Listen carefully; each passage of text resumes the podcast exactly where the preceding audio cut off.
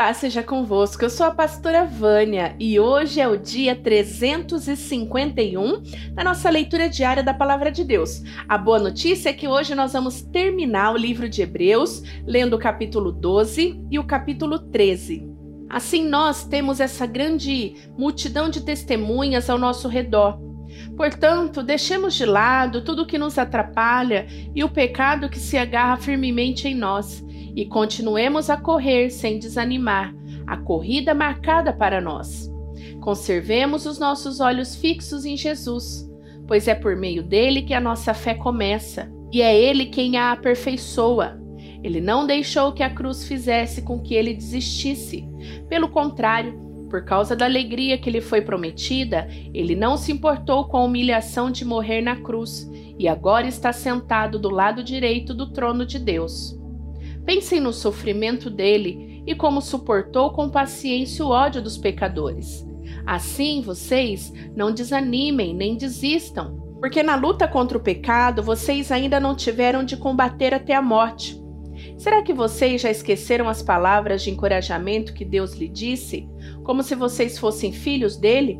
Pois ele disse: Preste atenção, meu filho, quando o Senhor castiga, e não se desanime quando ele o repreende pois o Senhor corrige quem ele ama e castiga quem ele aceita como filho. Suportem o sofrimento com paciência, como se fosse um castigo dado por um pai, pois o sofrimento de vocês mostra que Deus está tratando como seus filhos. Será que existe algum filho que nunca foi corrigido pelo pai? Se vocês não são corrigidos, como acontece com todos os filhos de Deus, então não são filhos de verdade, mas filhos ilegítimos. No caso dos nossos pais humanos, eles nos corrigiam e nós os respeitávamos. Então devemos obedecer muito mais ainda ao nosso Pai Celestial e assim viveremos. Os nossos pais humanos nos corrigiam durante pouco tempo, pois achavam que isso era certo, mas Deus nos corrige para o nosso próprio bem, para que participemos da sua santidade. Quando somos corrigidos, isso no momento nos parece motivo de tristeza e não de alegria. Porém, mais tarde, os que foram corrigidos recebem como recompensa uma vida correta e de paz. Portanto, levantem as suas mãos cansadas e fortaleçam os seus joelhos enfraquecidos. Andem por caminhos aplanados, para que o pé aleijado não manque, mas seja curado. Procurem ter paz com todos e se esforcem para viver uma vida completamente dedicada ao Senhor, pois sem isso ninguém o verá. Tomem cuidado para que ninguém abandone a graça de Deus. Cuidado para que ninguém se torne como uma planta magra que cresce e prejudica muita gente com seu veneno. E tomem cuidado também para que ninguém se torne imoral ou perca o respeito pelas coisas sagradas, como Isaú, que, por causa de um prato de comida, vendeu os seus direitos de filho mais velho. Como vocês sabem, depois ele quis receber a bênção do seu pai, mas foi rejeitado porque não encontrou modo de mudar o que havia feito, embora procurasse fazer isso até mesmo com lágrimas. Vocês não foram como o povo de Israel, vocês não chegaram perto de alguma coisa que se pode tocar, como o Monte Sinai com seu fogo destruidor a escuridão e as trevas, a tempestade, o barulho de trombetas e o som de uma voz. Quando os israelitas ouviram a voz, pediram que ela não dissesse mais nada, pois eles não podiam suportar a ordem que dizia: até um animal se tocar no monte deverá ser morto a pedradas. O que estavam vendo era tão terrível que Moisés disse: Estou tremendo de medo. Pelo contrário, vocês chegaram ao Monte Sião e à cidade do Deus vivo e a Jerusalém celestial com seus milhares de anjos. Vocês chegaram à reunião alegre dos filhos mais velhos de Deus, isto é, aqueles que têm o nome deles escritos no céu. Vocês chegaram até Deus, que é o juiz de todos, e chegaram também aos espíritos dos que são corretos e que foram aperfeiçoados. Vocês chegaram até Jesus, que fez a nova aliança e que borrifou o sangue, que fala de coisas muito melhores do que o sangue de Abel. Portanto, tenham cuidado e não recusem ouvir aquele que fala. Aqueles que recusaram ouvir a pessoa que entregou a mensagem divina na terra não puderam escapar. Por isso, muito menos escaparemos nós se rejeitarmos aquele que lá do céu nos fala. Naquele tempo, a voz de Deus fez com que a terra estremecesse, mas agora ele prometeu isso. Mais uma vez farei com que trema não somente a terra, mas também o céu. As palavras, mais uma vez, mostram bem que as coisas criadas são abaladas e mudadas, para que as que não podem ser abaladas continuem como estão. Por isso, sejamos agradecidos, pois já recebemos um reino que não pode ser abalado. Sejamos agradecidos e adoremos a Deus de um modo que o agrade, com respeito e temor, porque na verdade o nosso Deus é um fogo destruidor.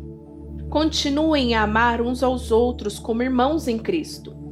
Não deixem de receber bem aqueles que vêm à casa de vocês, pois alguns que foram hospitaleiros receberam um anjo sem saber.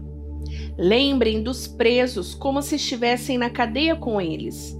Lembre dos que sofrem como se vocês estivessem sofrendo com eles. Que o casamento seja respeitado por todos e que os maridos e as esposas sejam fiéis um ao outro. Deus julgará os imorais e os que cometem adultério. Não se deixem dominar pelo amor ao dinheiro e fiquem satisfeitos com o que vocês têm, pois Deus disse: eu nunca os deixarei e jamais os abandonarei. Portanto, sejamos corajosos e afirmemos: O Senhor é quem me ajuda e eu não tenho medo. Que mal pode alguém me fazer? Lembrem dos seus primeiros líderes espirituais que anunciaram a mensagem de Deus a vocês. Pensem em como eles viveram e morreram e imitem a fé que eles tinham. Jesus Cristo é o mesmo ontem, hoje e sempre. Não se deixem levar por ensinamentos diferentes e estranhos que tiram vocês do caminho certo. É bom sermos espiritualmente fortes por meio da graça de Deus e não por meio da obediência a regras sobre alimentos, pois os que obedecem a essas regras não têm sido ajudados por elas. Os sacerdotes que servem no templo não têm o direito de comer do sacrifício que é oferecido sobre o nosso altar. O grande sacerdote leva o sangue de animais para dentro do lugar santíssimo, a fim de oferecê-lo como sacrifício pelos pecados.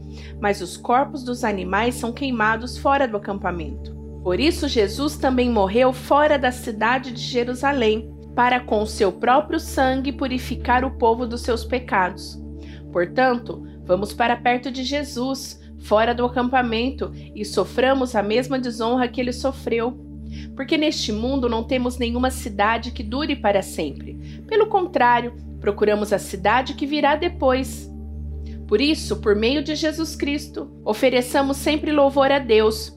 Esse louvor é o sacrifício que apresentamos, a oferta que é dada por lábios que confessam a sua fé nele.